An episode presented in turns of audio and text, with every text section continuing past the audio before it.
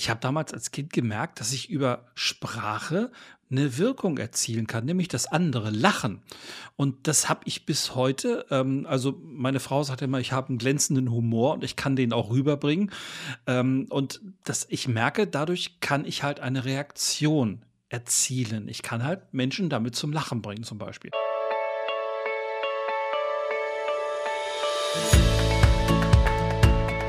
Hallo ihr Lieben, hier ist Eden und Mars, euer Podcast für Inspiration ohne Anspruch auf Perfektion. Wer nicht weiß, wie er etwas zu kommunizieren hat, der kann es eigentlich auch gleich bleiben lassen. Der Satz ist super toll, aber er ist nicht von mir. Und zwar ist er von Susanne Krieger-Lange, eine von mir hochgeschätzte Trainerin und Psychologin, Polizeiprofilerin. Und die hat den Satz mal geprägt und ich finde, da steckt unglaublich viel drin. Unterm Strich bedeutet es aber eigentlich, dass Sprache eine unglaubliche Macht hat. Wir können mit Sprache, ja, ich sag mal ein Stück weit lenken, wir können steuern, wir können darin mit Gefühle ausdrücken, wir können in anderen Gefühle damit wach machen und wir können Sprache benutzen, um Dinge zu vermitteln. Sascha, was fällt dir zum Thema Sprache und die Kraft der Sprache ein? Ja, lieber André, erstmal so nix. Nein, natürlich fällt mir dazu eine Menge ein, weil das die Basis von all dem ist, was wir natürlich auch beruflich machen. Wir leben vom gesprochenen und zum Teil auch vom geschriebenen Wort. Das ist mhm. ja selbstverständlich. Und Sprache schafft Realität.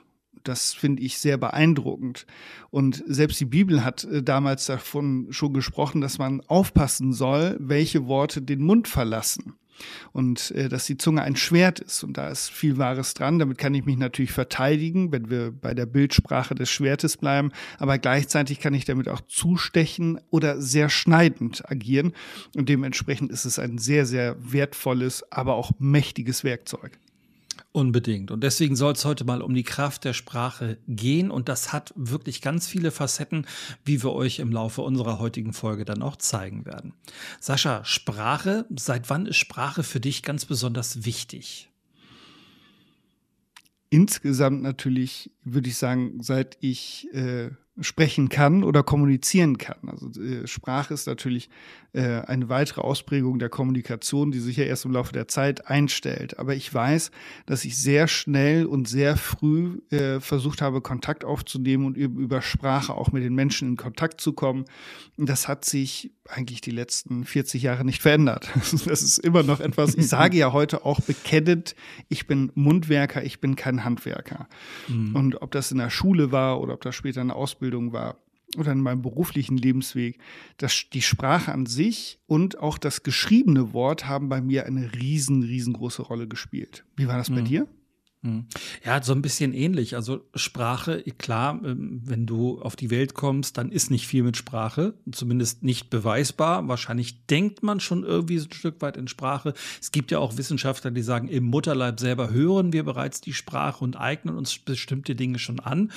Aber ich sag mal, so richtig in mein Leben getreten ist die Sprache, und das habe ich ganz am Anfang in einer der Podcast-Folgen mal gesagt, durch Otto Walkes, weil ich seine Gags einfach total toll fand und ich habe die nachgeplappert. So. Das heißt, Sprache ist für mich dann auch immer ganz ähm, ja, präsent gewesen und ich habe Sprache sehr früh, sehr schnell zu nutzen gelernt. Dafür war ich aber auch in anderen Dingen, ein bisschen ähnlich wie du, eher denn tendenziell nicht so gut. Also Handwerk, ja, für ein Hausgebrauch reicht es bei mir so gerade. Aber mhm. ich bin auch ähnlich wie du eher mit dem Mundwerk unterwegs und das nutze ich. Und ähm, im Vergleich zu einigen anderen wissen wir beide aber auch, was wir da tun. Äh, manch einer benutzt Sprache und weiß eigentlich gar nicht, was er da manchmal auslösen kann. Das hat nämlich auch so ein, so ein Problem in sich, dass wenn manche Leute Dinge sagen, sie sich überhaupt nicht bewusst darüber sind, was sie da eigentlich gerade sagen und vor allem, was das für Wirkung hat. Ja, wenn, wenn ich dir so zuhöre, hatte ich gerade Widerspruch in mir, als du gesagt hast, im Gegensatz zu vielen anderen wissen wir, was wir tun. Da wollte ich ein Fragezeichen hintersetzen. Aber du hast zum Teil natürlich recht. Ähm, wir überlegen uns äh, vor allem beruflich sehr gut, was wir tun und wie wir etwas tun. Und ich glaube auch, dass wir tendenziell über Sprache und Wörter mehr nachdenken als viele andere, die das eben nicht haupt, hauptberuflich, Mensch, das ist ein schweres Wort. Da musstest du dich jetzt versprechen, das geht gar nicht anders. ja, wir haben hier ja zum Glück keinen Anspruch auf Perfektion und das ist auch sehr beruhigend. ja. Und äh, von daher ist das schon so. Im Privaten merke ich, dass ich da auch äh, tendenziell nicht so viel drüber nachdenke wie im beruflichen Alltag, aber trotzdem spielt es natürlich auch unbewusst und unterbewusst eine große Rolle. Und bei mir war es so, dass meine Sprach ja Vielfalt und auch Sprachqualität durch das Lesen in mein Leben gekommen ist. Das habe ich auch in irgendeiner Podcast-Folge auch gesagt. Mhm. Ich habe sehr, sehr, sehr viel gelesen in meinem Leben und kann das auch nur jedem und jeder empfehlen, weil wir durch das Lesen unbewusst Worte aufnehmen, Satzbau aufnehmen, Formulierungshilfen aufnehmen. Und ich war äh, als Schüler überschaubar fleißig. Ich war sehr bequem und brauchte vieles in Deutsch auch nicht lernen. Und ich kann das bis heute nicht gut. Den, den Satzbau, das, das Erklären Kommasetzung, ich kann das, aber ich kann es nicht gut erklären, weil mhm. es ist abgespeichert durch das Lesen. Ich habe das nie gelernt, weil mir das zu unbequem war. Und von daher hat das bei mir eine ganz große Rolle gespielt und spielt heute noch eine große Rolle, weil ich merke, wenn ich so schöne Sätze lese, dass die mich anspringen. Und ich denke, ah, was ist das schön formuliert? Und mhm. das hat natürlich auch damit zu tun, dass Sprache uns all, allgegenwärtig umgibt. Ja, absolut. Und ich habe damals so als, als Kind, ne, angesprochen, ja, Otto Walkes. Ich habe damals als Kind gemerkt, dass ich über Sprache eine Wirkung erzielen kann, nämlich das andere lachen. Mhm. Und das habe ich bis heute. Ähm, also meine Frau sagt immer, ich habe einen glänzenden Humor und ich kann den auch rüberbringen. Ähm, und das, ich merke, dadurch kann ich halt eine Reaktion erzielen. Ich kann halt Menschen damit zum Lachen bringen, zum Beispiel. Ich kann aber auch, und das ist mir in Seminaren aufgefallen, wenn ich zum Beispiel eine Story erzähle, also wirklich im Storytelling bin, mhm. ich kann auch da Gefühle ausdrücken. Da kann auch sogar schon mal ein Tränchen kullern. Ist mir alles schon passiert, dass da Leute mittendrin saßen und den kullerte ein Tränchen, weil ich die gerade scheinbar mit meinen Worten erreicht habe. Und das kann man ja durchaus als Kraft bezeichnen. Unbedingt sehr, sehr, sehr mächtig. Es geht auch in die andere Richtung. Wenn ich äh, Worte verwende, die meiner Tochter nicht gefallen, wenn ich ihr irgendetwas nicht erlaube, kullert da auch ab und zu das ein oder andere Tränchen. Allerdings mhm. nicht vor Freude und vor Rührung, sondern manchmal auch vor Zorn oder vor Traurigkeit, weil sie mhm. das nicht machen darf, was sie gerne machen möchte. Also mhm. das ist schon etwas, wo wir, glaube ich, in der Tendenz deutlich mehr Aufmerksamkeit hinlenken dürfen, weil es mhm. eben so viel Wirkung entfaltet. Mhm. Ja, da ist das natürlich auch ein Unterschied, ob ich nun beruflich oder privat unterwegs bin. Ich gebe genauso zu wie du privat. Ich arbeite nach wie vor da an mir, weil nur weil ich vielleicht im Beruf damit hervorragend umgehen kann, dass ich vielleicht mit meiner Sprache auch spielen kann, damit arbeiten kann, ähm, so misslingt mir das natürlich auch im Privaten. Da bin ich weit davon weg, perfekt zu sein. Ich muss halt auch da immer wieder gucken, immer wieder an mir arbeiten, um die Messages, die ich rüberbringen möchte, auch so rüberzubringen, dass sie auch den, sag ich mal, den richtigen Nerv treffen und dass ich mich nicht irgendwie um Kopf und Kragen rede dabei. Mhm. Ja, natürlich. Das hat natürlich auch mit dem unterschiedlichen Rollenverhalten und Rollenverständnis zu tun. Das ist ja auch gut so, dass wir zu Hause unsere Trainerrolle nur bedingt oder gar nicht weiterspielen, weil wir mhm. sonst nämlich dafür sicherlich einen, äh, einen, Hinweis, einen freundlichen von unseren Damen bekommen würden. Mhm. Ähm, und so ist es natürlich auch, dass wir uns entspannen im Idealfall, wenn wir zu Hause sind und dementsprechend auch das eine oder andere äh, ungefiltert mal rausgeht, was sowohl mit dem Rollenverständnis zu tun hat, als, und das merke ich bei mir immer mal wieder, äh, wenn ich mit meiner Frau in, ähm, in einem Disput bin, um es vorsichtig mhm. zu sagen, äh, mhm. dann kann es sein, dass nicht der erwachsene Sascha aus mir spricht, sondern das Kind, das sich irgendwie angegriffen fühlt. Und das Kind spricht natürlich auch anders als der Erwachsene. Und dann ist die Wortwahl auch anders. Und da gab es vor vielen Jahren etwas, das habe ich sehr, sehr, sehr äh, geschätzt und schätze es immer noch, nämlich dass in einer Beziehung immer vier Personen sind, zwei Erwachsene und zwei Kinder. Und mhm. wenn sich die Kinder in die Haare bekommen, ist das Vokabular auch häufig ein solches, was man in einem Streit, würde man ihn aufzeichnen, sicherlich auch gut anhören könnte. Und deswegen schämen sich manche auch hinterher für das, was sie gesagt haben, weil es eben nicht erwachsen war. Ja. Naja, und die beiden Erwachsenen sind in so einem Streit dann auch gar nicht mehr mit im Raum. Die gehen dann meistens, weil der Streit dieser beiden Kinder wahrscheinlich zu heftig wird. Und die geraten sich dann emotional ja auch so in die Haare.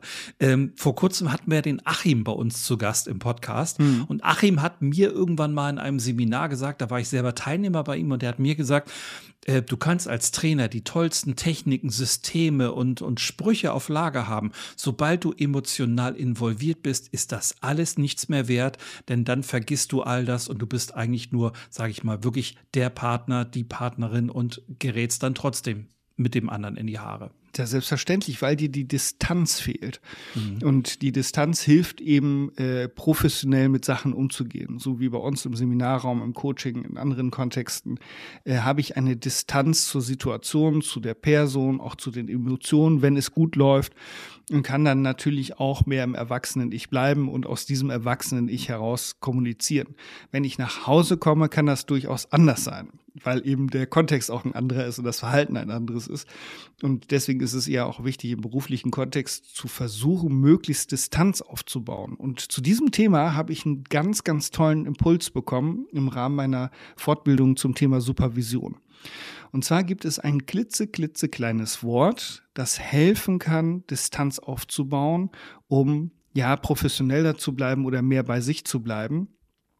Und zwar ist das das kleine Wort etwas.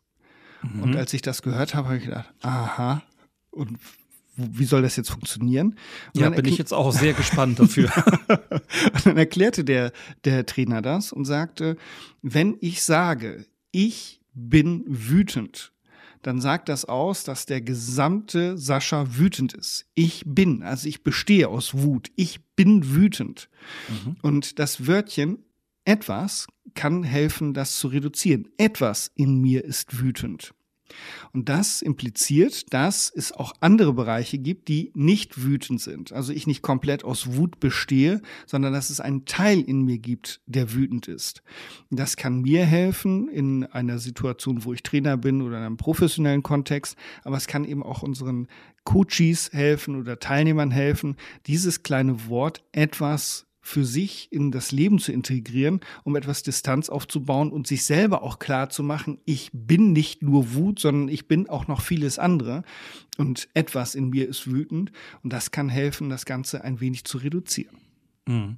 Das hat ja im Prinzip damit zu tun, dass man seine Emotionen damit unter Kontrolle bekommt und nicht, sage ich mal, wie so eine Supernova explodiert, weil gerade irgendwas nicht so gelaufen ist, wie man sich das gerade vorstellt, sondern ähm, durch diese Distanz eben auch die Emotionen wieder ein bisschen runterkühlt und sagt, okay, ein Teil von mir hat hier gerade ein Problem mit der Situation, der Rest ist aber in Ordnung, der fühlt sich noch wohl, oder? Ja, genau. Wie würdest du das? Ja, okay. Ja, toll. also es, äh, es gibt ja auch so diese äh, Tendenz zu sagen, selber Beobachter zu mhm. werden mhm. von sich selber.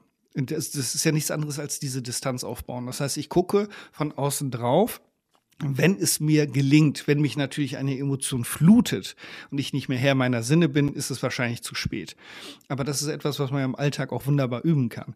Und dann eben äh, aus der Situation gedanklich, mental rauszugehen und von außen drauf zu gucken und festzustellen, oh, da ist etwas passiert und etwas in mir oder etwas in ihm oder wie man es auch mal formulieren mag, ist wütend, traurig, lustig, was auch immer. Und dann kann es eben gelingen, aus dieser Distanz heraus anders damit umzugehen. Weil wenn ich mich davon fluten lasse, äh, dann passieren eben häufig Dinge, die ich vielleicht hinterher bereue. Und das gilt nicht nur für die vermeintlich negativen Emotionen. Das kann in einem Zustand von großer Freude und Glückseligkeit genauso sein, dass ich Entscheidungen treffe, wo ich hinterher denke, oh, das hätte ich mal besser nicht gemacht. Mhm.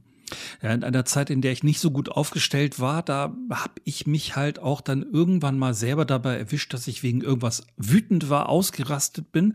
Und da war das wirklich tief in mir. Und dann habe ich irgendwann angefangen, so den berühmten Schritt aus mir herauszumachen, mich von außen einmal zu betrachten. Mhm. Und es hat mir offen gestanden auch nicht gefallen, was ich da gesehen habe. also ich, wenn ich so überlege, wie ich denn teilweise wütend geworden bin und so ganz angelegentlich passiert mir das heute auch nochmal, dass mir mal der Kragen Kragen platzt. Mhm. So, und dann komme ich aber in einer ruhigen Minute dann auch wieder dahin, mich wieder von außen zu betrachten und zu denken, ey, erstens hast du dich hier gerade unfassbar dämlich verhalten. Ähm, das hätte gar nicht sein gemusst, aber es ist jetzt passiert. Mhm. Aber fürs nächste Mal kann ich mir eben vornehmen, anders auf sowas zu reagieren.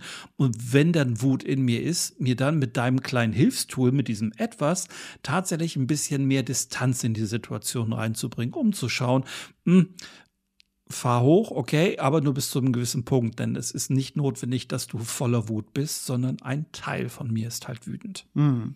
Da gehen mir gleich zwei Gedanken durch den Kopf. Das eine ist, äh, die alleine die Formulierung Ich bin mhm. ist eine Formulierung, die hm, sparsam zu verwenden ist, weil in dem Moment, wo ich sage, dass ich etwas bin, sage ich damit, dass ich daraus bestehe. Mhm. Und deswegen gibt es noch eine andere Formulierungshilfe, nämlich ich spüre Mhm. Nicht ich bin wütend, sondern ich spüre Wut. Und das ist auch nochmal eine Möglichkeit, in die Distanz reinzugehen. Und dann kann ich das natürlich äh, miteinander kombinieren und sagen, äh, ich spüre etwas Wut oder ich spüre starke Wut oder ich spüre leichte Wut. Alleine das, wenn ich mich nur damit auseinandersetze, wie stark ist die Emotion eigentlich, die ich gerade wahrnehme, bin ich schon wieder total in der Distanz und kann mich gar nicht in meine Wut reinsteigern. Mhm. wenn ich das natürlich möchte und ich möchte mich da gerade reinsteigern, gibt es auch diese tolle Pod Post, äh, Postkarte, äh, lass mich, ich möchte mich da jetzt reinsteigern, dann ja. ist das ja natürlich in Ordnung. Aber wenn ich das eben nicht möchte, kann es natürlich sehr hilfreich sein, äh, diese Formulierung zu nutzen und durch die Beobachtung von außen runterzukommen. Ja, und wir reden hier letztendlich über, entschuldige bitte, Otto Normalverbraucher. Wir reden hier von einem Menschen, der in der Regel nicht wütend sein will. Also ich kann für mich sprechen, ich will gar nicht wütend sein. Ich brauche Wut eigentlich nicht. Mhm. Und ähm, umso mehr nervt es mich dann auch, wenn ich wegen irgendwas mal wütend werde, weil es ist ja Energie und ich gebe damit ja anderen Leuten Macht über mich, wenn ich zulasse, dass sie in mir Wut auslösen. Und das will ich eigentlich gar nicht. Aber es gibt tatsächlich auch Menschen, die genießen genießen das. Also die wollen dann auch wirklich wütend sein. Und, ähm, ja, ob man bei denen vielleicht so ein Umdenken auslösen könnte, fraglich. Ich glaube vielleicht eher nicht, weil du hattest irgendwann in einer anderen Folge mal gesagt, man muss es von selber auch wollen letzten Na klar, Endes. Natürlich. Also ich kann nur etwas verändern äh, und begleiten, wenn derjenige eine Bereitschaft hat, äh, daran was verändern zu wollen. Und wenn der äh, diese Wut oder der Ärger oder was auch immer eine positive, vermeintlich positive Funktion für mich hat, dann soll ich das weiter ausleben, bis ich mhm. merke, dass ich es doch nicht mehr möchte. Und das ist ja auch in Ordnung. Da kann ja jeder für sich schauen, was ich haben möchte oder in welcher Intensität ich das haben möchte haben wir ja ähm, auch eine Folge, wo es eben auch darum geht, äh, wie viel Ärger möchte ich eigentlich in meinem Leben zulassen. Und das kann ich beispielsweise durch so eine Kleinigkeit wie etwas verändern. Ja. Hast du eigentlich einen bestimmten Punkt im Leben, an dem du festgestellt hast, dass Sprache etwas bei anderen auslöst, wenn du sie benutzt? Ja klar, das geht natürlich unbewusst schon relativ schnell los, wenn ich im Kindergarten bin und ich war oder bei meinen Eltern, ich weiß, wenn ich das Wort sage, da ärgere ich denjenigen oder diejenige mit. und dann äh, geht das umgekehrt natürlich auch genauso, dass wenn ich bestimmte Worte verwende, dass das Menschen freut. Und das geht natürlich ruckzuck und da sind wir in, äh, sehr, sehr schnell auch als Kinder schon dabei, das genau herauszufinden, welche mhm. Knöpfe wir drücken können, um Freude oder Ärger oder was auch immer her äh, heraufbeschwören zu können. Ich sage nur das Stichwort Geschwister. Und da geht das besonders gut und besonders schnell, dass wir wissen, mit welcher Sprache wir äh, Emotionen ein bisschen anticken und ansteuern können. Über die ganz große Macht der Sprache bin ich allerdings erst äh, natürlich durch die Irrungen und Wirrungen meines Lebens äh, gekommen, wenngleich ich mich da auch schon mit Anfang 20 intensiv mit auseinandergesetzt habe, weil ich über bestimmte Sachen anders nachgedacht habe und äh, gesprochen habe. Die völlige hm, Intensität dessen wird mir aber jetzt erst bewusst nach und nach, mhm. je mehr ich darüber nachdenke und mich damit beschäftige. Mhm. Das heißt, früher hast du es unbewusst benutzt und heute tendenziell eher bewusst. Mhm. Also in, in der Tendenz ja. Ja. Ähm, auch im, im, beruflichen, ich war im Vertrieb aktiv und im Vertrieb braucht man natürlich auch eine besondere Sprache. Und mhm. auch da ist es hilfreich, wenn man eine positive Sprache hat, weil man möchte ja etwas Positives verkaufen oder zum Kauf anregen oder ähnliches. Mhm. Also das spielte da schon eine Rolle, aber nicht in der Intensität wie heute, wo ich auch bei E-Mails oder bei Arbeitsaufträgen äh, im beruflichen Kontext manchmal sehr, sehr sorgsam überlege, welche Worte verwende ich jetzt auch bei Feedbacks nach Gruppenübungen, nach äh, Fallbeispielen oder ähnliches, wo ich mir zum Teil sehr genau überlege, welches Wort verwende ich dafür. Und äh, häufig äh, bekomme ich sogar positive Rückmeldungen dafür, weil Menschen darüber lachen können, dass ich bestimmte Situationen, die sie ganz anders formuliert hätten, etwas weicher und humoristischer formuliere. Und das nimmt sofort die Schärfe aus der Situation. Mhm. Wie ist das bei dir? Also tatsächlich habe ich ja Sprache früher auch eher unbewusst benutzt, indem ich zum Beispiel auch eben einfach mal Gags nachgeplappert habe, sei es jetzt mal Otto Walke, sei es Jürgen von der Lippe, was auch immer. Und damit habe ich halt eben Lacher provoziert und habe ähm, vielleicht auch für eine gute Laune gesorgt. Heute ähm, habe ich mir sehr viel mehr Gedanken über Sprache gemacht. Nicht zuletzt auch, wenn ich zum Beispiel ein Rhetoriktraining gebe oder sowas, hm. dann versuche ich ja auch Menschen, die das noch nicht so geübt haben, die da noch nicht so im Thema sind, so ein bisschen dahin zu bekommen gerade wenn es auch darum geht, vor Menschen zu sprechen. Das ist ja so eine der großen Herausforderungen, die wir überhaupt haben können, uns vor eine Gruppe zu stellen, vor ihnen zu sprechen und dann auch noch so zu sprechen, dass diese Gruppe, sage ich mal, ein Stück weit auch mitgenommen wird von dem, was man da so sagt. Und das hm hätte ich zwar früher hinbekommen, aber ich hätte nicht gewusst, was ich da tue. Heute bin ich da sehr viel bewusster unterwegs. Ähm, das fährt mir auch manchmal in die Parade, wenn ich es dann vielleicht auch manchmal einfach zu gut machen möchte oder sowas. Ähm, aber auch da entwickle ich mich stetig weiter. Aber es ist tatsächlich heute ein großes Bewusstsein da, dafür, wie ich dann etwas formuliere und versuche es jedes Mal wieder aufs Neue. Gerade wenn ich gemerkt habe, es ist daneben gegangen, es ist nicht so rübergekommen, wie ich es gewollt habe. Mhm. Gerade dann versuche ich es dann immer immer noch mal wieder zu reflektieren und noch mal wieder neu zu machen, weil ich Sprache einfach unglaublich wichtig finde und ähm, das ist ja nicht nur eine Sache dessen, was du sagst, sondern vor allen Dingen das Wie ist ja so entscheidend. Mhm. Habe ich zumindest die Erfahrung gemacht. Nur den Inhalt, okay, den kann ich auch mit einem Satz hinschreiben, aber erst durch die Betonung, durch die Melodie, die da drin steckt, wird ja erst eine richtige Botschaft daraus. Hast ja. du die Erfahrung so auch gemacht? Unbedingt. Also die Intention, die dahinter steckt, das ist mhm. ja wichtig. Und das äh, schöne Beispiel dafür ist ja, wenn du mit einem Hund sprichst, kannst du böse Worte verwenden, wenn du sie nur freundlich genug aussprichst, freut er sich mhm. darüber. Und das ist das gleiche Phänomen hast du bei, bei Babys genau. Da kannst du Unsinn reden, da kannst du Wörter verwenden, wie du willst. Und wenn du das freundlich zugewandt mit einer guten, positiven, wohlwollenden Intention machst, dann kommt das rüber. Und die Kraft der Intention äh, gibt es äh, auch noch an einem anderen Beispiel. Das fällt mir gerade ein, deswegen möchte ich das gerne noch mit einstreuen. Nämlich mhm. hatte Peter Wohleben, das ist, ich glaube, Deutschlands bekanntester Förster, der ja auch mhm. Bücher über das Leben der Bäume geschrieben hat, in äh, einem Interview oder in, einem, in einer Doku erzählt, dass wenn ein Mensch mit der Intention in den Wald geht, ich schlage heute einen Baum, dann spüren die Bäume das und stoßen irgendwelche Stoffe aus, die Alarmbereitschaft signalisieren. Mhm. Wenn der gleiche Mensch ohne diese Intention in den Wald geht, tun die Bäume das nicht. Okay. Das finde ich faszinierend. Ja, total. Faszinierend. Und das zeigt, wie mächtig auch die Intention dahinter ist. Das heißt, was möchte ich damit erreichen? Und dann ist das Was manchmal nicht so ausschlaggebend wie das Wie, wenn die mhm. Grundstimmung eben eine positive ist. Ich äh, habe eine, eine Kollegin oder wir haben eine Kollegin, äh, die haut manchmal Sachen raus, da denke ich, ach du meine Güte, aber die Intention dahinter ist aber positiv und dann ist das auch völlig in Ordnung. Ja.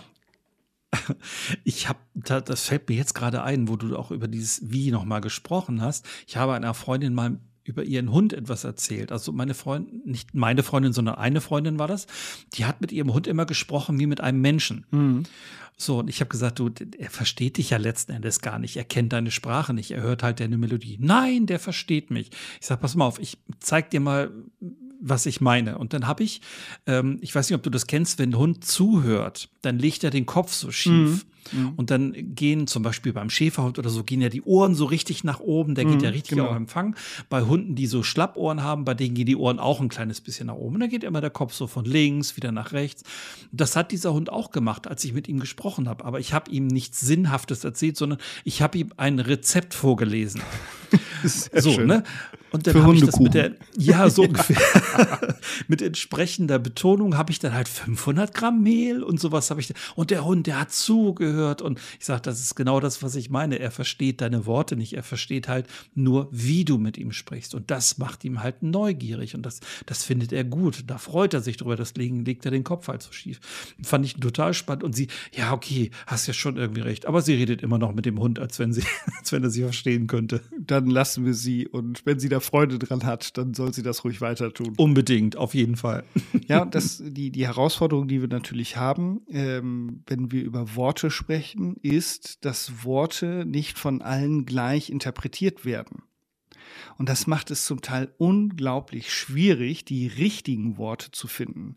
Natürlich gibt es Worte, die gemeinhin gleich bewertet werden. Das heißt, wenn wir über Krieg sprechen oder ähnliches, mhm. das hat für meistens für die äh, allermeisten Menschen eine gleiche Wertigkeit oder eben eine, eine gleiche Bewertung. Aber es gibt auch andere Worte, wo du denkst, was ist hier denn jetzt passiert, nachdem du einen Satz gesagt hast und sich dann rausstellt, dass mit bestimmten Wörtern bestimmte Erlebnisse verknüpft werden, die dann eben sehr positiv oder eben auch negativ waren, dementsprechend eine andere Emotion abgerufen wird. Weil die Wörter haben ja für uns die, die, ähm, die Funktion, ähm, die Realität zu bebildern. Mhm. Das heißt, wir versuchen ja, Worte, äh, also Sprache ist ja was sehr Abstraktes, auch wenn das eine, eine hohe Zivilis Zivilisationskunst ist und Zivilisationsform miteinander sprechen zu können. Aber nichtsdestotrotz äh, sind Worte nur ein, ein Bruchteil der Realität und wir versuchen das, was wir wahrnehmen, in ein, ein Wort oder in einen Satz zu packen, was per se ja schon unmöglich ist. Das heißt, wir kleben da nur Etiketten drauf und hoffen, dass der andere das genauso toll findet wie wir und aus den gleichen Gründen, was häufig gar nicht der Fall ist. Mhm. trotzdem funktioniert es ja irgendwie. Ja, ja. Und das wird auch wieder deutlich, wenn man in so eine klassische Situation geht, wo Führungskraft mit Mitarbeiter zusammensitzt und es zum Beispiel um eine Art Feedback geht, wo zum Beispiel eine Führungskraft sowas sagt wie, ja, ich wüsste momentan nicht, worüber ich meckern sollte, alles in Ordnung. So, und dann muss man sich mal klar darüber machen, was derjenige da gerade von sich gegeben hat. In seiner Wahrnehmung war das wahrscheinlich gerade ein Lob, eine Wertschätzung der guten Arbeit. Gegenüber kam aber auf an, ja gut, wenn ich was zu meckern hätte, würde ich schon sagen. Und das kommt ja nicht als Lob rüber in dem Moment. Mhm. Das ist eine riesengroße Herausforderung. Erlebt man allenthalben in Unternehmen. Ähm, begegnet dir sowas auch? Ständig. also in allen möglichen Kot äh, Kontexten, äh, ob ja. das bei der Arbeit ist oder privat. Das mhm. hat natürlich auch etwas mit unserer Kultur zu tun. Wir sind ähm, tendenziell nicht so viel jubelnd unterwegs und nicht getadelt ist gelobt, ist ja auch ein typisch deutsches Sprichwort, was diese Kultur ja auch deutlich macht. Mhm. Und auch da ist die Intention dahinter häufig gar nicht mal negativ, sondern eigentlich ja ganz nett gemeint. Aber das kommt leider nicht an und kann die Wirkung nicht entfalten, weil zusätzlich zur Intention ist es natürlich schön, wenn eine Führungskraft in dem Kontext sagt, ich bin sehr zufrieden mit ihrer Arbeit. Vielen Dank dafür. Mhm. Das hat natürlich eine andere Wirkung wie, ja, ich habe nichts zu meckern. Ja, ganz genau. Das ganz ist genau. ein Riesenunterschied. Ja, da steckt halt eine ganz andere Magie, eine ganz andere Kraft da drin. Also ich habe so ein Unwort, ähm, da habe ich mit meiner Frau mich mal lange drüber unterhalten, weil sie sagte das nämlich irgendwann mal. Da habe ich angefangen, selber drüber nachzudenken. Da habe ich gedacht, Mensch, sie hat recht. Sie sagte zum Beispiel, dieses Wort sorry ist eine absolute Unart geworden, mhm. weil das Wort sorry an sich ähm, hat gar keine richtige Kraft. Ähm, jetzt können wir ja mal den Test machen. Einmal sagt jemand, weil er zum Beispiel zu spät gekommen ist, du sorry, dass ich zu spät bin ich finde nicht, dass da irgendeine Wirkung rüberkommt. Das hm. fühlt sich für mich zum Beispiel gar nicht an, als wenn es demjenigen gerade wirklich leid tun würde. Und nach einer Entschuldigung klingt das für mich zum Beispiel überhaupt nicht. Wenn aber jetzt jemand sagt, ich bin zu spät gekommen, das tut mir total, total leid, ich bitte dich dafür um Entschuldigung. Ich finde, das hat eine ganz andere Kraft da drin. Und hm. was sagst du? Das ist natürlich viel mächtiger. Ja. Und äh, das Sorry klingt natürlich auch nach einem Modewort. Mhm. Ähm, ich hab, benutze das äh, auch häufig in so kleinen Situationen, wenn ich in der Stadt bin und rempel jemanden an, in Hannover zum Beispiel, ähm, und da, da, verwende ich das. Und das, was du gerade beschrieben hast, hat natürlich eine andere Qualität, weil Entschuldigung, das ist schon viel mächtiger, weil das Wort Schuld drin steckt. Ja. Steckt in Sorry natürlich nicht drin. Und ich habe letztens einen Impuls gelesen, den finde ich super. Wenn ich es dann auch noch positiv formulieren würde, könnte ich auch noch sagen, vielen Dank, dass du auf mich gewartet hast. Mhm. Das heißt, ich wertschätze das, dass der andere auf mich gewartet hat. Und das ist nochmal eine, äh, ein, ein positiver Aspekt, äh, den man noch dazu nehmen kann oder auch alternativ dazu nehmen kann, um eine positive Emotion hervorzurufen, weil wir hier in Deutschland natürlich auch ein Thema mit zu spät kommen haben. Ja. Und allein dieses ähm, ich entschuldige mich für etwas. Ich kann mich selber gar nicht entschuldigen. Da ist ja die deutsche Sprache sehr präzise. Also entschuldigen, die Schuld von mir nehmen, das kann ich gar nicht. Das kann nur jemand anders. Ich kann fragen, ähm, kann darum bitten, dass derjenige entschuldigt, dass ich zu spät gekommen bin. Ne? Bitte entschuldige das, aber ich selber kann mich ja gar nicht entschuldigen. Ja, das ist, das ist natürlich nochmal ein ganz spannendes Thema. Das heißt, wie geht das mit Schuld und Vergebung mhm. und so weiter und so fort? Ich glaube, mhm. dazu machen wir nochmal eine Podcast-Folge, weil äh, das hat natürlich etwas auch mit, mit, mit unserer Sprache zu tun. Und ähm, da ist dieses Sorry natürlich leichter dahingesagt, aber auch eine Entschuldigung kann sehr schnell dahingesagt sein. Ich erinnere mich an viele Situationen, wo Kinder gezwungen werden, sich zu entschuldigen und die das mit genau dieser Haltung machen. Nämlich, ich muss jetzt Entschuldigung sagen. Was für eine Wirkung soll das denn entfalten? Ja, das, ist, das, ist, völlig, völlig Hanebüchen, da kann man besser drüber sprechen, äh, warum diese Situation so gekommen ist, damit sich ein Verständnis entwickeln kann und aus diesem Verständnis heraus kann ich nochmal gucken, ob ich etwas wieder gerade biegen kann. Mhm. Und deswegen ist es äh, natürlich sehr, sehr interessant zu gucken, warum passiert denn überhaupt etwas und warum ist derjenige denn überhaupt verstimmt oder auch hoch erfreut, wenn wir über irgendetwas sprechen. Und das wissen wir nicht. Und da helfen die guten alten Fragen, nämlich zu sagen, hey, ich merke, du bist gerade total sauer ich weiß überhaupt nicht warum. Magst du mir erzählen, was das bei dir ausgelöst hat? Und dann kommen wir eben über einen ganz anderen Zugang zu diesen Themen. Mir fällt da noch ein anderes Beispiel dazu ein. Auch das ist wieder so in deutscher Sprache eigentlich sehr klar. Ähm, vielleicht ist dir das schon mal aufgefallen. Du erzählst jemandem etwas, was dir Tolles passiert ist, zum Beispiel ein toller Urlaub, und da sagt der andere dann zu dir, freut mich für dich. Mhm. Ich weiß nicht, wie es dir geht. Für mich klingt das total distanziert. So, ne, ja, für dich freut mich, das ist ja alles schön und gut, ähm, habe ich nichts mit zu tun. Wenn ich das jetzt nur ein klitzekleines bisschen verändere und sage, ich freue mich mit dir, klingt ja. das für mich vollkommen anders. Ja, das hat eine ganz andere Qualität. Und gerade bei diesem Satz, den du genannt hast, ist natürlich die Betonung so unfassbar mhm. wichtig. Mhm. Ich freue mich für dich. Mhm. Die Steigerung wäre so schön für dich. Ja, ne? das ist, das ist noch mal einer obendrauf irgendwie. ja, das ist ganz schwierig so zu formulieren, äh, dass es wirklich positiv rüberkommt. Das ist natürlich so.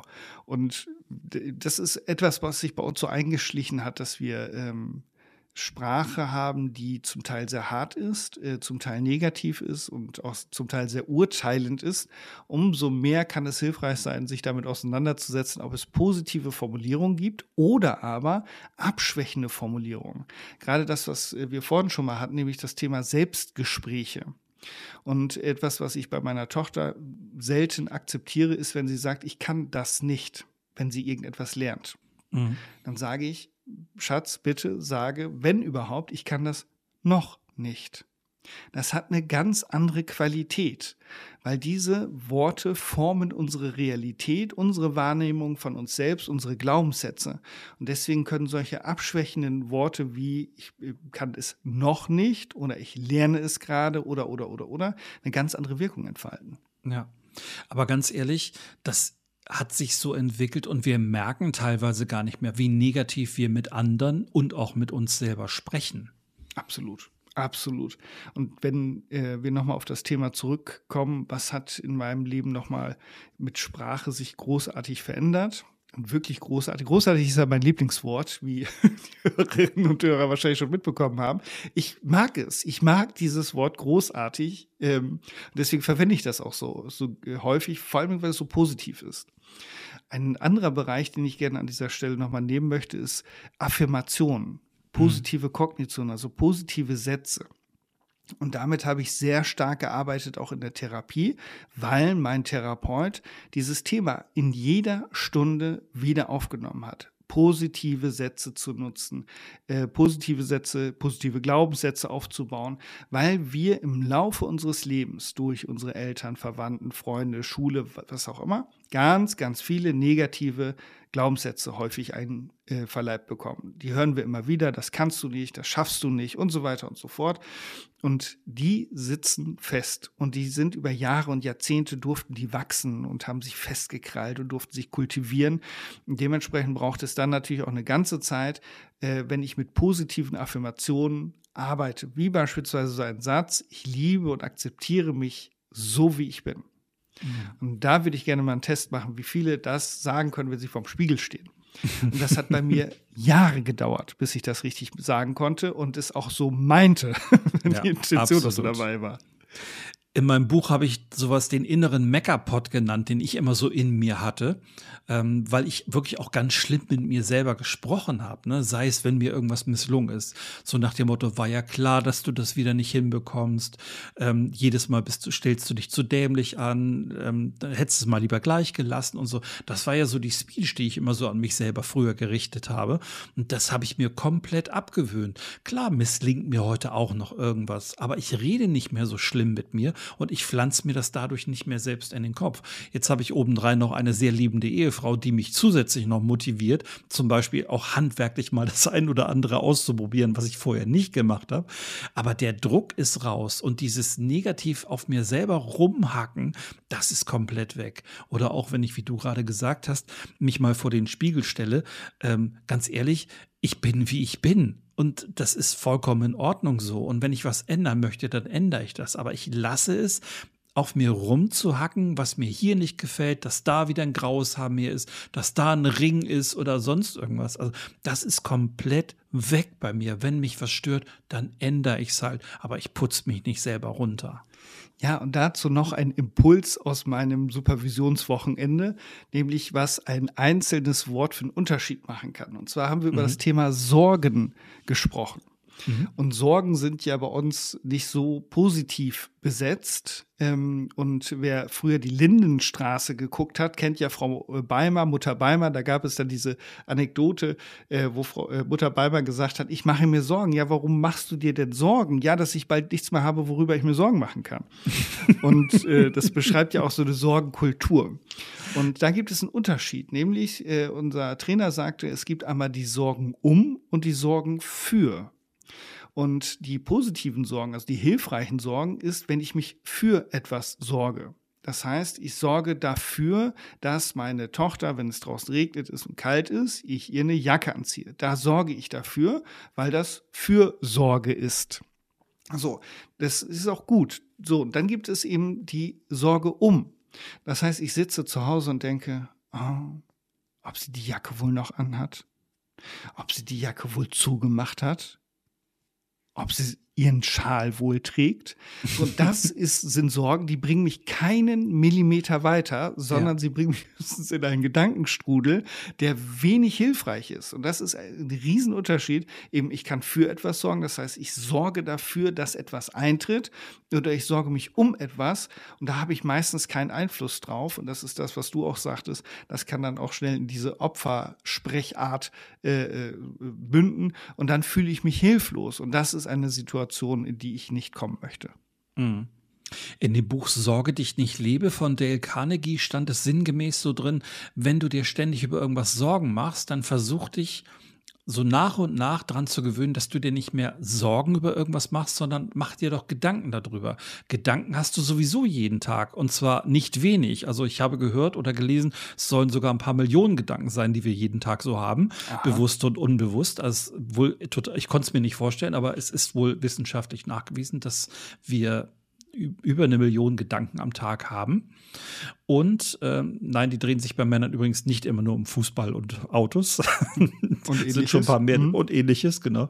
Aber er sagte dann auch, wie gesagt, lass das mal mit den Sorgen, sondern fang an, dir Gedanken über etwas zu machen. Das mhm. ist wesentlich milder und es hat nicht so dieses Zerstörerische, was Sorgen ja durchaus haben können.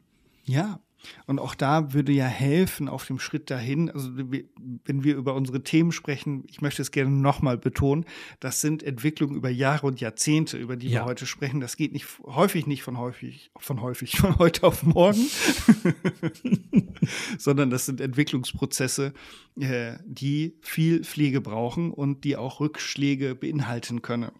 Und äh, bei dem Thema Sorgen, wenn ich damit anfangen will, kann ich ja auch sagen, nicht oder verändern. Nicht ich mache mir Sorgen, sondern etwas in mir macht mir Sorgen, um das mhm. Wort etwas nochmal zu nehmen. Und auch das relativiert das schon mal wieder ein bisschen.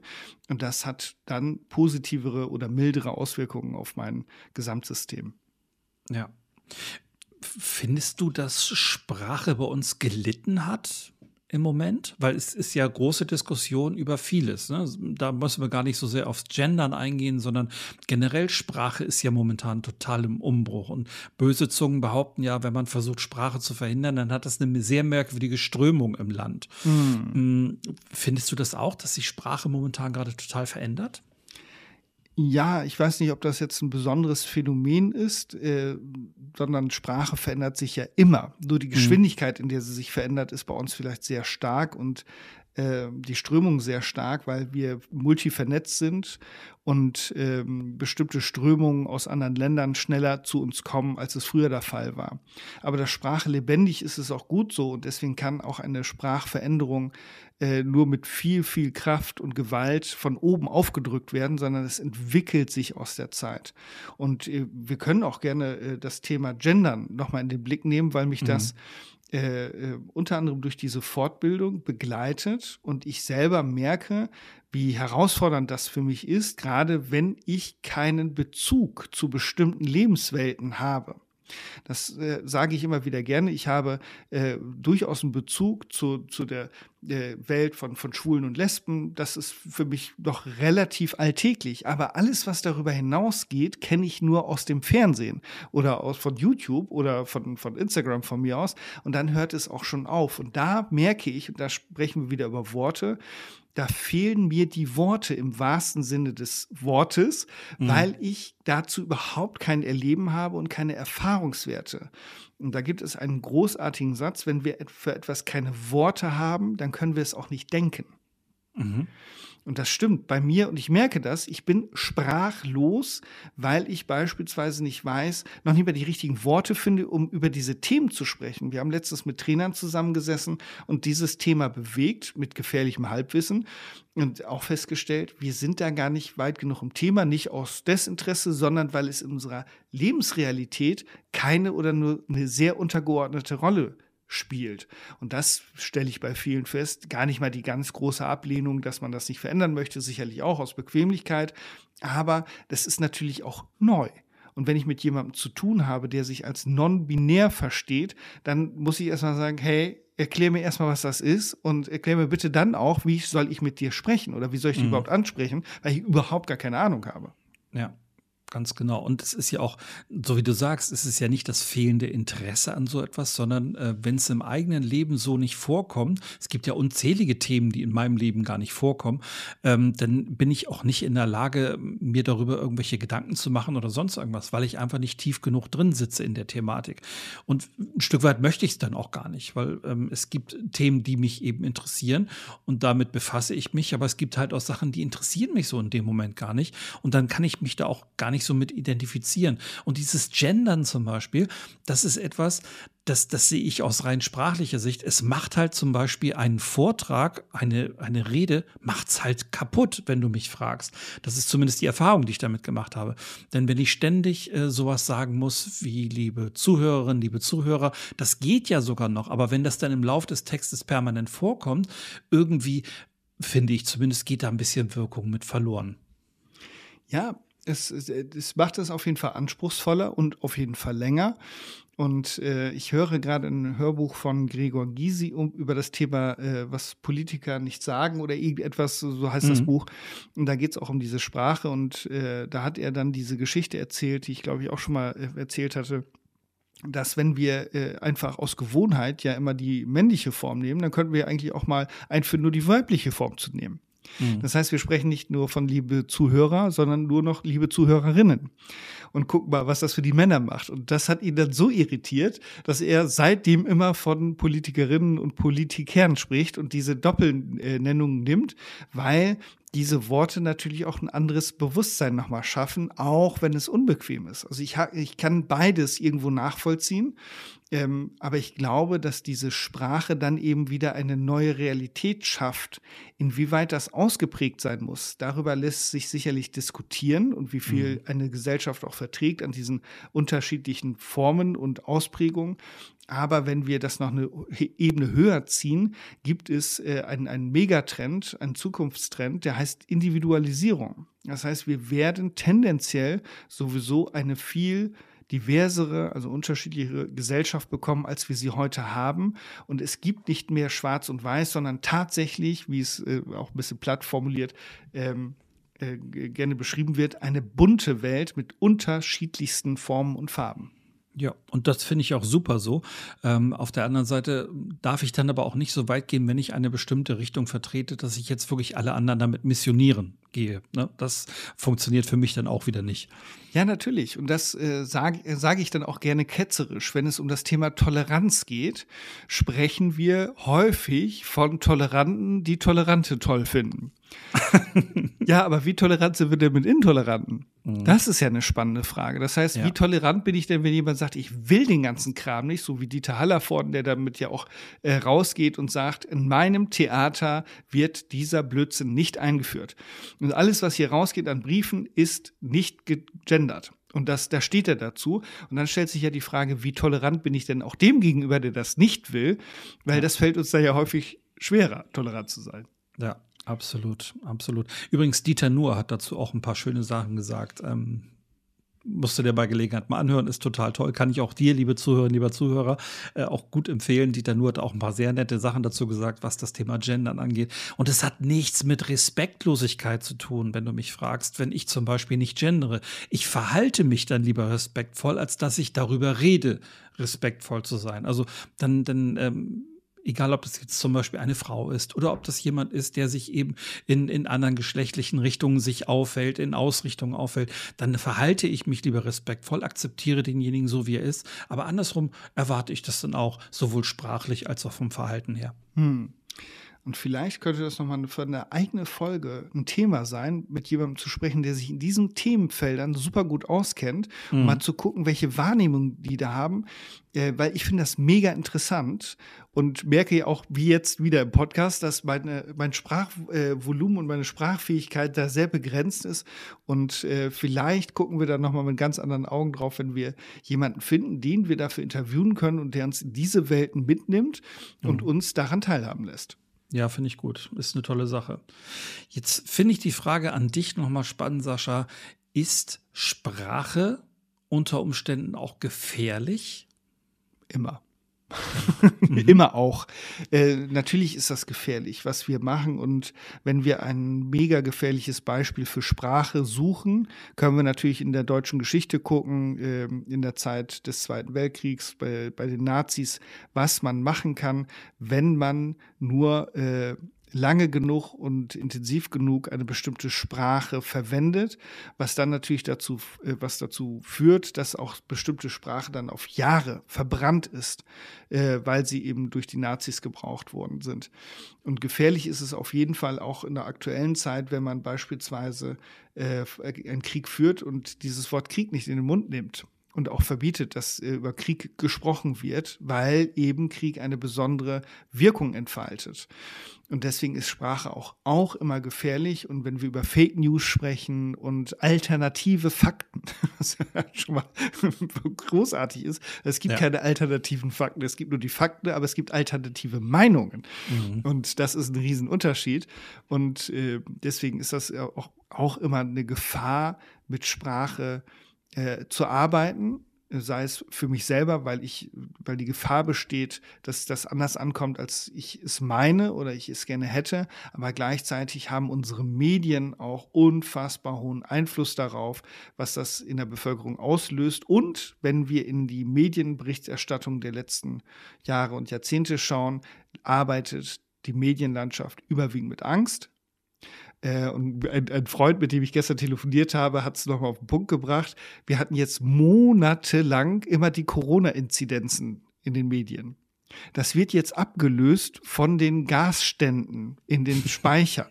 das heißt, da wird dann geguckt, wie viel Prozent Speicher wir haben. Und es wird ja. immer wieder mit Angst gearbeitet. Mhm. Und äh, äh auch dazu gibt es einen großartigen Vortrag von Vera Birkenbiel, auch, glaube ich, bei YouTube zu sehen, wo es eben genau darum geht, was Sprache mit uns macht und was die Medien da mit uns machen. Und ich bin mir nicht sicher, ob denen das wirklich in Gänze bewusst ist, was sie tun, wenn sie bestimmte Art von Sprache bedienen. Mhm. Ich habe mal einen sehr spannenden Online-Kurs mitgemacht zum Thema schwarze Rhetorik. Mhm. Ähm, war total spannend, ähm, nicht ums zu erlernen, sondern um mal dahinter zu gucken, wie manche auch unbewusst so eine schwarze Rhetorik benutzen. Es fängt schon an, dass jemand sagt, Fakt ist das. Punkt, Punkt, Punkt.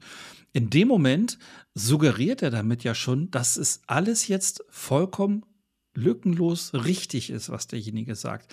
Und die Tendenz die sich in einem jetzt, der das hört, aufbaut, ist, ich hinterfrage das nicht, weil es ja ein Fakt ist oder mhm. eine Tatsache ist.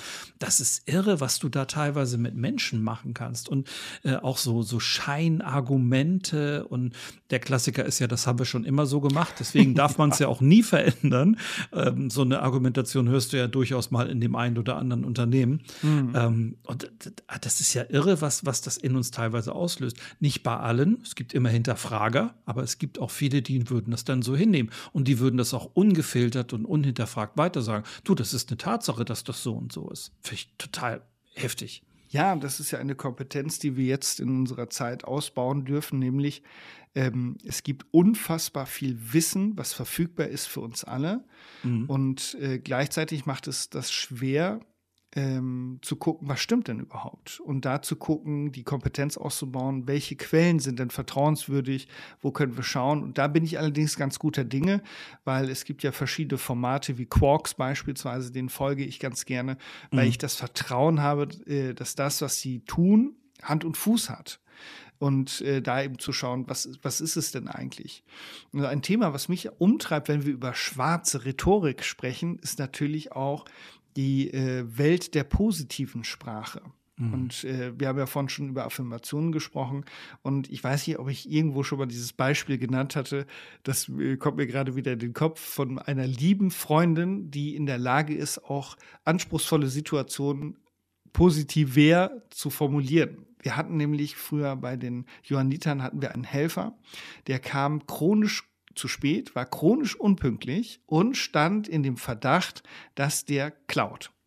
Okay. Wir wussten es nicht, aber er stand in dem Verdacht, weil es da Zusammenhänge gab. Mhm. Und äh, sie hat aber nie gesagt, dass der unpünktlich ist und klaut, sondern sie hat gesagt, er hat ein lockeres Verhältnis zu Zeit und Eigentum. und das finde ich, find ich so großartig, weil das eine ganz andere Schwerpunktsetzung ist. Das nimmt ja. nichts von der Situation, aber es macht es leichter und es macht es äh, ein wenig ähm, einfacher, sich mit diesem Thema auseinanderzusetzen, weil die, die, die Wortwahl eine ganz andere ist. Mhm. Und zum Beispiel gibt es da so äh, schöne Beispiele, die ich selber eben auch verwende, auch tagtäglich, auch in der Arbeit, die dann äh, zur Belustigung beitragen, aber trotzdem im Raum sind. Jeder weiß, worum es geht. Ich kann natürlich sagen, jemand fährt wie die letzte Sau. Das mhm. kann ich machen. Ich kann aber auch sagen, da fährt jemand sehr dynamisch. Mhm. Das sagt, wenn man denjenigen kennt, genau das Gleiche aus, aber es nimmt diese Schärfe daraus und diese Negativität daraus. Was nicht heißt, dass man bestimmtes negatives, verwerfliches Verhalten nicht auch so formulieren darf und auch nicht so benennen darf, aber hey, also in meinem Alltag können 90 bis 95 Prozent aller Situationen ruhig ein bisschen Aufweichung gebrauchen. Und da sind wir schon bei einer großen Facette, nämlich der Magie von Sprache, wie sie Situationen auflösen und auflockern kann. Genau. Die eigentlich, vielleicht sage ich mal, wirklich nicht ganz so schön sind. Ich erinnere mich, dass ein Freund von mir, der bei der Polizei ist, bei einer äh, Kontrolle eines Menschen, der bei Rot über die Ampel gefahren ist, ähm, hat er ihn angehalten, haben sie ihn kontrolliert mhm. nach Papieren und alles gefragt. Dann, ist ihnen aufgefallen, dass sie bei Rot über die Ampel gefahren sind. Und da sagte der, ja, das lag aber an dem Möbelwagen, der vor mir fuhr, der war zu schnell und hat mich mit rübergezogen. Der Sog war so stark. und da musste er dann auch lachen. Er sagt, das gibt jetzt ein Sternchen für die kreative Ausrede. Ne? Also, aber mit Sprache kriegst du es halt hin, dass sowas auch mal aufgelockert wird. Und das, das finde ich das Tolle an Sprache. Äh, viele sagen ja auch, ja, äh, Rhetorik, das ist was Böses, wie du vorhin auch gesagt hast, dass die Nazis benutzt haben und die Leute beeinflusst. Ja, alles gut. Das ist ja passiert, das wissen wir ja. Aber da kann die Rhetorik nichts für. Mhm. Und äh, wenn ich rhetorisch in der Lage bin, so wie die Freundin von dir oder ähm, wie auch der, der, der Typ, der im Auto gesessen hat, der von der Polizei kontrolliert worden ist, wenn ich das auflösen kann, wenn ich das ein bisschen lockerer machen kann, ähm, dann ist das, das ist doch ein tolles Gefühl in dem Moment, wenn einfach sich so eine Situation auch komplett wieder drehen kann. Abs äh, natürlich. Da, und dafür gibt es ja unzählige Möglichkeiten, mhm. entweder eine ganz andere Wortwahl zu nehmen oder das Ganze abzuschwächen, um eben meinem Unterbewusstsein zu signalisieren, hey, ist es alles in Ordnung oder ist es lange nicht so schlimm, wie ich es gerade formuliere. Mhm. Und da können eben genau diese Formulierungen, und ich nehme ein ganz prominentes Beispiel, äh, wo manche im Business-Kontext vielleicht auch die Augen rollen mögen, nämlich das mhm. Wort Problem. Mhm. Und das Wort Problem nicht zu verwenden, sondern etwas als Herausforderung zu sehen oder als interessante Situation. Mhm. Oder als etwas, was mich jetzt äh, wachsen lässt. Ich sage ja gerne, das sind Wachstumsmärkte oder Wachstumsfelder. Äh, das klingt anders, als wenn ich sage, ah, da habe ich ein Problem. Nein, da habe ich einen Wachstumsmarkt in diesem Thema. Es ist eine ganz andere Herangehensweise und manche mögen das gerne belächeln. Ich bin der felsenfesten Überzeugung, wenn es mir gelingt, eine positive Sprache, eine positive Selbstsprache, eine positive Selbstkommunikation zu etablieren, dann wird sich das positiv auf mich auswirken, weil was glaube ich denn, was passiert, wenn ich diesen ganzen negativen Mist in mich reinlasse. Das muss eine Auswirkung haben. Und Marc, Aurel hat ja gesagt, auf die Dauer der Zeit nimmt die Seele die Farbe deiner Gedanken an. So, und allein deswegen macht es ja schon Sinn, sich darüber Gedanken zu machen, was denke ich, welche Worte verwende ich und welche sollte ich vielleicht auch nicht verwenden. Ja, und ganz ehrlich, wenn du die Energie hast, ähm, böse und negativ mit dir selbst zu sprechen, dann hast du auch die Energie, positiv mit dir zu sprechen. Natürlich. Und dass positive Selbstkommunikation hilft, das ist ja mittlerweile auch, glaube ich, gut untersucht und erwiesen. Und wenn es mir gelingt, mich über Jahre und Jahrzehnte selber klein zu reden und schlecht zu machen, dann mhm. geht der andere Weg genauso. Mhm. Weil manche sich auch die Frage stellen, hilft das denn überhaupt? Ist das nicht so Chakra-Gehabe und esoterisches? Negativ geht es doch auch. Warum soll es dann positiv nicht auch gehen? Das braucht natürlich seine Zeit. Und ich mache das, das hatte ich ja, glaube ich, auch schon mal erwähnt in den äh, Routinen, in der Tagesroutine. Ich schreibe mir bestimmte Sätze auf, jeden Abend aufs Neue, weil es in mir Platz braucht und das eben eine Zeit braucht, dass es äh, gegen den anderen Glaubenssatz, der in mir ist, überhaupt gegen anstinken kann. Wenn wir hm. so ein Wort nehmen wollen. das ist jetzt ein paar Jahre her. Ähm, da habe ich mit einer Auszubildenden gesprochen. Sie sagte mir, ah, ich habe so ein bisschen Angst vor der Prüfung und ich schaffe das bestimmt alles nicht und ich werde da bestimmt Angst haben und so weiter. Und das kriege ich alles nicht hin. Mhm. Und ich wusste, dass sie zum Beispiel leidenschaftliche Turniertänzerin ist. Ah. Und dann habe ich zu ihr gesagt, ähm, beantworte mir mal eine Frage. Wenn du dich mit deinem Tanzpartner und deinem Team auf so einen Turniertanz vorbereitest, wo es um den Pokal geht, was macht ihr vorher? Und sagte, ja, wir stellen uns im Kreis hin, wir fassen uns alle an die Schultern und wir, wir pushen uns richtig hoch und wir machen, haben so einen Kampfruf, den haben wir dann in der Kabine und so weiter. Ich sage, okay, kommst du jetzt von selber drauf oder muss ich noch einen Satz dazu sagen? Und sagt sie, ja, eigentlich hast du total recht. Ich sage ja, du putzt dich ja gerade selber runter. Wie willst du denn jetzt eine Prüfung schaffen? Ich meine, irgendwann sagt dir das Universum auch, okay, mache ich dir passend, dass du es nicht hinbekommst. Mhm. Ähm, versuch doch einfach, dich so auf diese Prüfung vorzubereiten, wie du es denn von der Mentalität ja auch bei deinem Turniertanz machst. Aber das kriegen wir oftmals nicht hin, äh, da, weil dann kommt wieder dieser Meckerpot und dann putzen wir uns wieder selber runter und wundern uns, dass es dann hinterher auch genauso läuft, wie wir es selber prophezeit haben. Ja, genau. Die selbsterfüllende Prophezeiung kommt dann mhm, wieder zum genau. Tragen. Ja eindeutig. Und äh, das ist ein schönes, schönes Beispiel dafür, was ich eben machen kann, um mich selber im Vorfeld runterzuziehen. Und da haben wir wieder ein schönes Beispiel, Sorgen für und Sorgen um.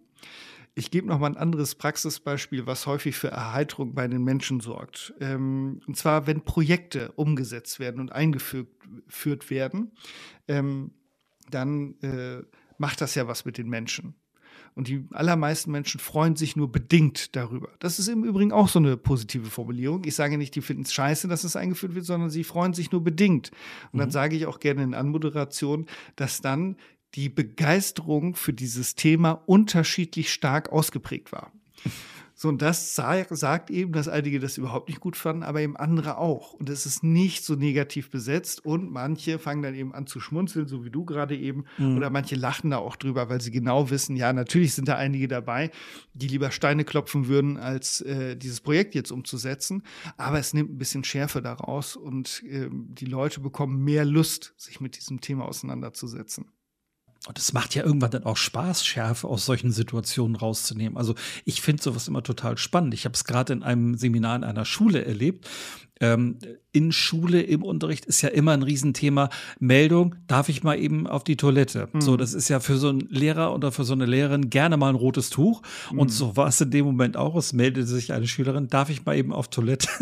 Und die Lehrerin, hast du schon am Gesicht gesehen, oh, gleich platzt sie. Ja. Und da habe ich gesagt, ja, natürlich kannst du auf die Toilette in die Hose machen. Ist immer nur die zweitbeste Variante. Lauf Forest. Und dann war die Situation für die Lehrerin, weil sie dann schmunzeln musste über den Satz Lauf Forest und so, mhm. war die Situation schon wieder ruhig. Und in der Pause sagte sie dann auch zu mir, es gibt wenig, was sie mal aus der Ruhe bringt, oder? Ich sage ja tatsächlich schon. Also natürlich gerate auch ich an meine Grenzen irgendwann, aber vieles kann man einfach, sage ich mal, ein bisschen entschärfen, wenn man es einfach ein bisschen locker nimmt und das dann auch verbal entsprechend äußert. Ja, ein, ein Beispiel noch, äh, vielleicht sogar als Abbinder. Und mhm. zwar eine Geschichte von der von mir so sehr geschätzten Vera Birkenbier. Und zwar, wenn man sagt, ich möchte aber diesen positiven Kram nicht. das ist ja völlig in Ordnung. ja, natürlich. Ähm, dann ist eben eine Möglichkeit, bei der nächsten Situation nicht zu sagen, was ist das denn hier für eine Scheiße, sondern das Beispiel zu nehmen, was ihre Mutter, also die Mutter von Vera Birkenbiel in solchen Situationen nämlich äh, gemacht hat. Und zwar hat sie dann gefragt, ja, wie finde ich das denn? So, das ist weder positiv mhm. noch negativ, sondern sie ist sich mhm. noch nicht sicher, wie sie das findet. Mhm. Also auch das eine Möglichkeit, wenn ich vor eine Situation komme, die ich äh, vielleicht noch nicht so begrüße, sich erstmal zu fragen, wie finde ich das denn jetzt gerade überhaupt? Und dann bekommen wir wieder Distanz zur Situation und können vielleicht ein bisschen entspannter drauf schauen. Mhm. Fällt mir auch noch so ein Satz von Eckhard von Hirschhausen ein. Ich habe zwar keine Freunde, aber ich kenne auch noch nicht alle, die ich nicht leiden kann. ja, schön. Ihr Lieben da draußen, ich hoffe, dass wir euch ein bisschen was zum Thema Kraft der Sprache mitgeben konnten und dass vielleicht auch so ein kleines bisschen die Lust darauf bei euch entfacht ist, einfach mal auf das zu achten, was ihr so sagt, wie ihr es sagt und dann auch Spaß unter Umständen an der Reaktion eures Gegenübers zu haben, dass sich Situationen ein bisschen entschärfen, dass du selber, so wie Sascha es gerade ausgeführt hat heute, ein bisschen Distanz zu der ganzen Sache bekommt. Also da haben wir vielleicht einen kleinen Teil dazu beigetragen, oder Sascha? Absolut. Und ich merke, André, ich hätte noch locker Lust, weiter dieses Thema zu vertiefen. und deswegen geht mir durch den Kopf, das ist ein Thema, da können wir bestimmt an der einen oder anderen Stelle nochmal einsteigen und das Ganze vertiefen. Und für den Moment wünschen wir dir, liebe Hörerin, lieber Hörer, dass du viel Freude an deiner Sprache und der dich umgebenden Sprache hast und abschließend vielleicht noch eins. Bleibe gesund und optimistisch. Das wäre toll. Wir freuen uns aufs nächste Mal. Bis bald. Macht's gut Bis und dann. tschüss. Ciao.